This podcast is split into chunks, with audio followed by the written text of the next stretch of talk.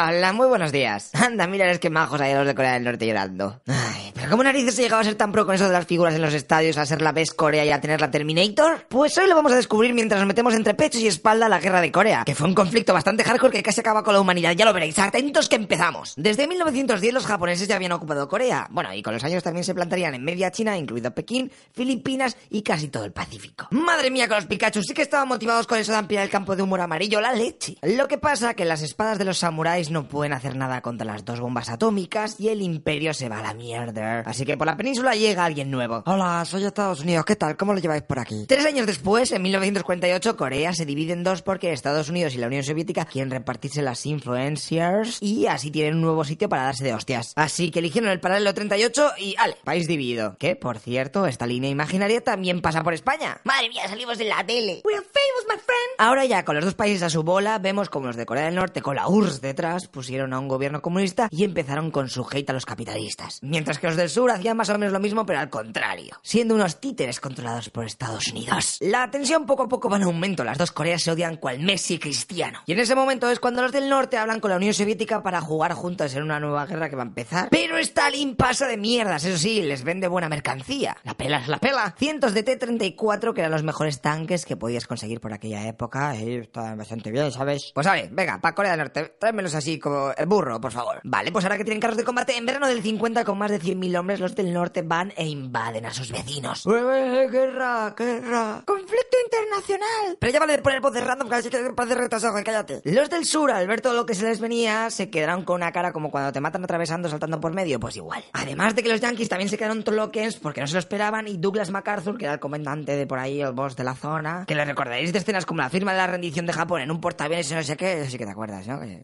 tenido que ver fijo. Bueno, que decidió que había que mandar más peñica a la península, pero de mientras envió a combate, bueno, en combate entre comillas, porque los mandó allí, en plan, ah, los a morir por ahí, a una división de infantería para que los del norte supieran que Estados Unidos tenía pensado también jugar, ¿sabes? Aquí entramos todos. Donde caben dos, caben tres. Esta estrategia funcionó, ya que los del norte que estaban a punto de vencer a los del sur se quedaron. Hostia, mira, Ramírez, ven un momento. Esos soldados van así vestidos diferente, ¿qué le pasa? ¿Y la bandera esa de dónde es? Ahí va, ahora que lo dices, sí, eso sale en Futurama. Son aliens. A ver, esto es una dramatización con actores, no os creáis todo lo que dicen, ¿vale? Pero lo que sí que es verdad es que los norcoreanos pararon su ofensiva creyendo que los americanos estaban preparando un ataque sorpresa contra ellos.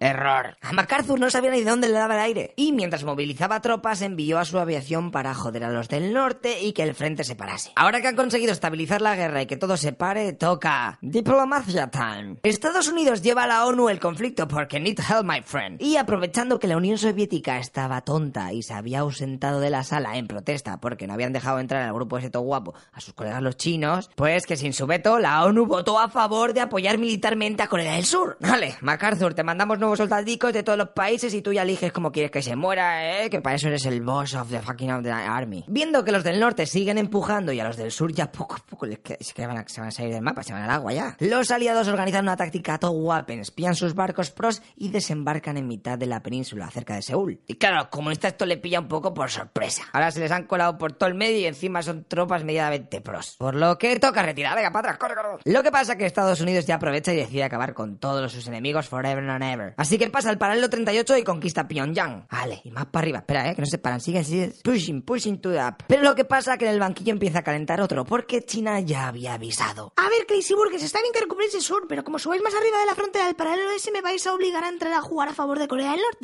Por favor, no me seáis tontacos, ¿eh? A MacArthur eso se la pelaba, ya estaba un poco para allá. Y siempre decía a su presidente Truman que a ver cuándo sacaba la segunda parte de su película, que molaba mucho, y que si China se ponía tonta, se le tiraba un par de bombas atómicas y aquí paz y después gloria, chaval. Los americanos con las tropas de la ONU siguen su ofensiva ya casi llegando a la frontera con China. Así que Mao dijo... Pero qué tontos sois, mira que os he avisado, ¿eh? Por lo que sus tropas entran a jugar. Vale, venga, hostiacas para todos. El asalto de los chinos, que eran un porrón de gente, sorprende a las tropas internacionales y acojonados empiezan a correr despavoridos para atrás. En plan, hostia, que vienen los chinos, corre.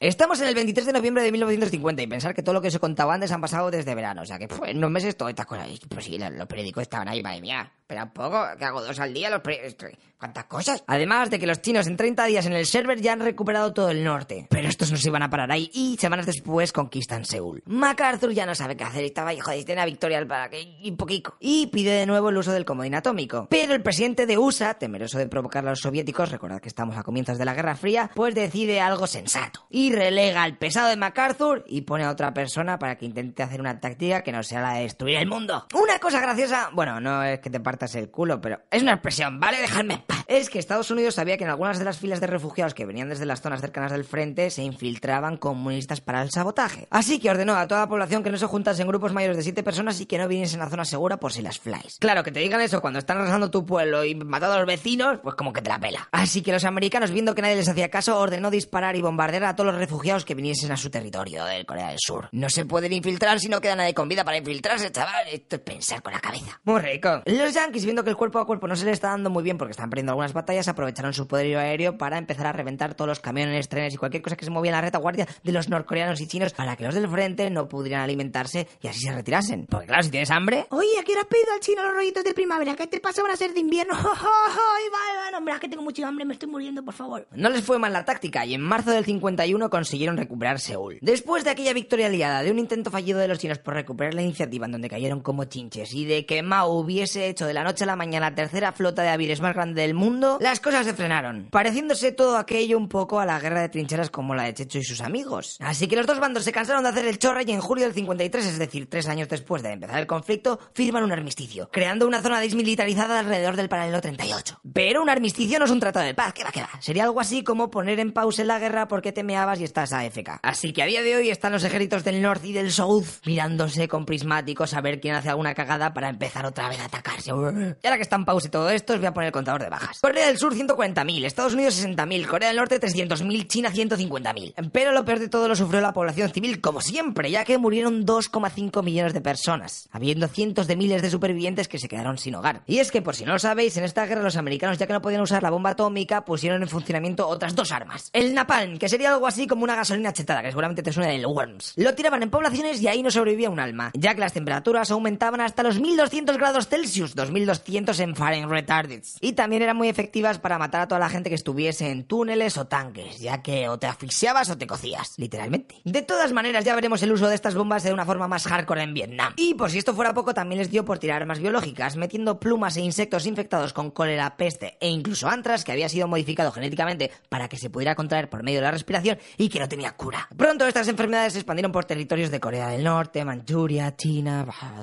Fucking desastre. Uy, sí, qué malos Estados Unidos. Se te está viendo el plomero, ¿eh, maldito comunista? ¡Me has pillado! Venga, va, pues para compensar os voy a decir que cuando los coreanos del norte conquistaban una zona, se cargaban a cualquier persona que tuviese estudios o fuese político, personal religioso, etc, etc. Ya que no querían a nadie inteligente que estuviese dando por saco para levantar a la población contra ellos. Así que, Annihilation. Los de Corea del Sur también hicieron algo parecido, pero buscando comunistas. O sea, era... Es que aquí... Esto es una guerra, es típico que todo el mundo sea unos hijos de puta. Así que si jugáis en un conflicto armado, es normal que toda la gente empiece a hacer lo que salga del pito. Luego no vayas, oye, eso no valía, me han matado por... Joder, macho. Y el vídeo ya está. ¿Creéis que algún día las dos Coreas se juntarán? ¿O directamente el mundo se irá a la mierda en la Tercera Guerra Mundial? Chan, chan. Que por cierto cae el lunes. Vosotros por si acaso aprovechad a vivir la vida que la cosa está calentica. Y leed libros de historia, que hay mil trillones de curiosidades que yo me las guardo para mí, para hacerme el chulo con los colegas y no os la cuento. Venga, compartid el contenido por alguna red social, por el Facebook, el Twitter, eh, para que la gente diga, ay, mira, este chico qué culto es, Sí, que te lo dije, este tiene que mío. estos vídeos son paliganos, ¿sabes? Y ya está, tíos. Nos vemos en dos días como siempre. Así que estar atentos. ¡Hasta luego, loco pixas!